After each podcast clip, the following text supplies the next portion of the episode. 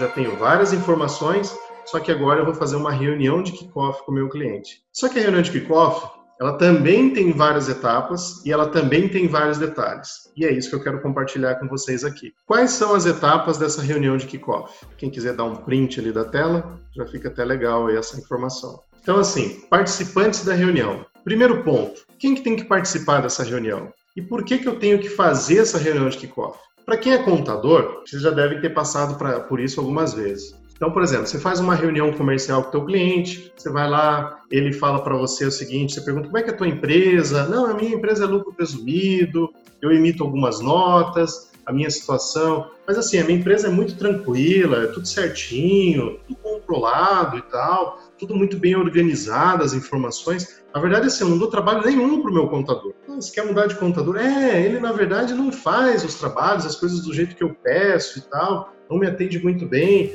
Mas assim, eu faço as coisas muito, muito organizadas. Eu passo para ele dentro do prazo, tudo bonitinho. É muito pouca coisa, na verdade. Assim, eu não dou trabalho. Quem já passou por esse papo alguma vez, conhece aí essa situação, né? Então, se tem alguma situação similar a essa que você tenha vivenciado, coloca aí se você já passou por isso. Então, tudo muito fácil, tudo muito simples, a empresa muito bem organizada, todos falam isso, né? Tudo muito simples. Beleza, fecha com a empresa, fecha o honorário, legal, vamos começar o nosso trabalho então. Você manda aquele e-mail e tal, passa uma semana, duas semanas, três semanas, um mês e tal, ela demora para chegar os documentos, e é isso que aparece a documentação. É, e dependendo da situação, esse documento ele chega como, né?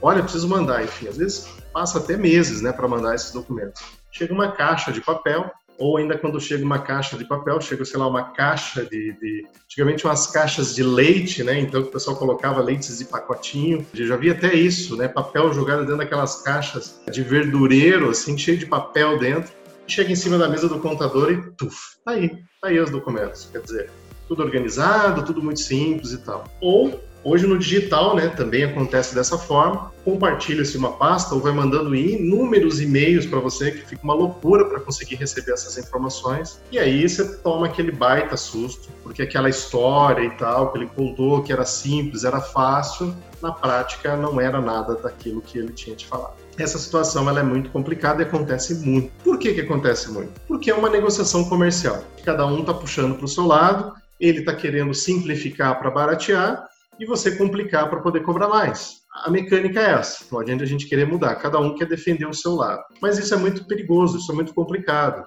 Então, como que a gente vai conseguir fazer isso? E principalmente num serviço de PPO financeiro, né, onde a gente vai entrar de uma maneira assim, é, é, cuidar das questões financeiras, então isso pode gerar um impacto para a gente muito rápido em termos financeiros. Pode gerar problemas para a condução do negócio de uma forma muito imediata, inclusive resistências para a operação. Eu já ouvi várias vezes colegas falando para mim que começaram a fazer um trabalho de VPO financeiro, ficaram por dois meses e três meses e tiveram que parar. Não funcionou, não deu certo. E aí a gente vai observar, mas o que, que não deu certo? Por que, que não funcionou? Quais foram os problemas? E os problemas estavam exatamente nisso que a gente vai conversar aqui. Então, é uma antecipação a várias ações, é uma profissionalização de ações que vocês têm que tomar inicialmente com aquele cliente para evitar problemas futuros. Então, por isso que eu trago esses pontos. Quem participa, apresentação do plano, validação comercial, detalhamento técnico e avaliação de objetivos e expectativas. Cada ponto desse é fundamental dentro desse processo de onboard que a gente vai fazer com o cliente, justamente para a gente se antecipar.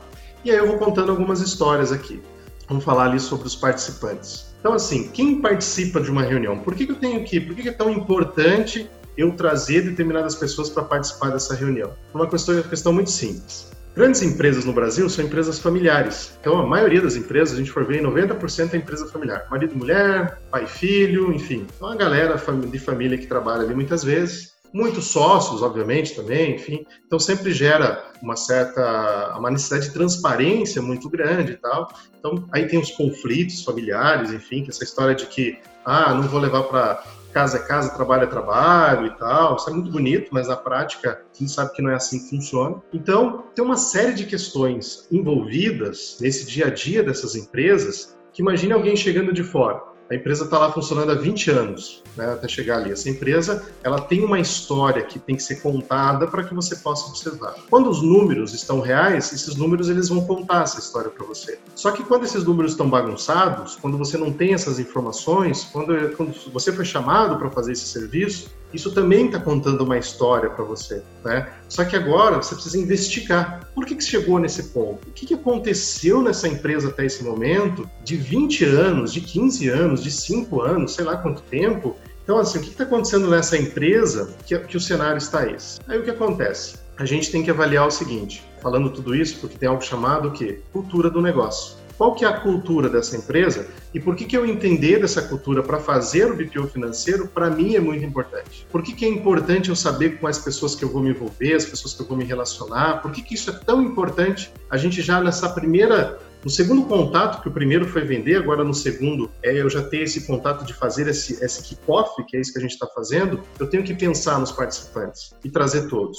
Pelo seguinte, várias e várias vezes a gente foi contratado para fazer um serviço de terceirização do financeiro e ao longo da, da, da, da caminhada a gente descobriu que nós não fomos contratados para cuidar do financeiro, nós fomos contratados para investigar o outro sócio porque aquele sócio que nos contratou ele estava desconfiando de que aquele outro sócio estava conduzindo ou conduziu os negócios tempos atrás de uma maneira dúbia. Então, assim, algo que ele não estava muito confortável. Então, ele resolveu nos contratar para fazer esse trabalho. Aonde que isso vai? Gente, é família, é negócio, tá em casa, tá tudo, tá, entendeu? Não tem como tá misturando. Então a coisa vai, vai seguindo por alguns caminhos que de repente, num primeiro momento, a gente não observa. Tá, Leandro, mas aí você contou umas histórias muito loucas e tal, mas um cenário mais. Bem, negócios que muitas vezes, quando você olha no primeiro momento, ele parece muito simples. Só que quando você entra no negócio, aí você começa a ver a ramificação que aquilo tem. Isso aqui é um negócio que parece muito simples, tem uma ramificação muito grande. O e-commerce.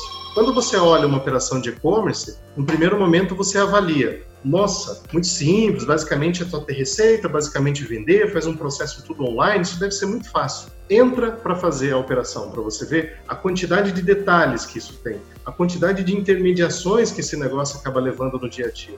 Então, aquilo que parece muito simples para quem vê de fora, quando entra no negócio, acaba vendo o tamanho da encrenca que é tudo isso. Então, é super importante a gente ter essa, essa avaliação aí com relação a todas essas questões. Tem um monte de situações que quando a gente vai entrar de fato no negócio, aí que essas questões vão aparecer. Principalmente isso. Qual é a expectativa? Qual é o objetivo? Que às vezes não, não é muito claro no momento inicial. Por que você está sendo contratado?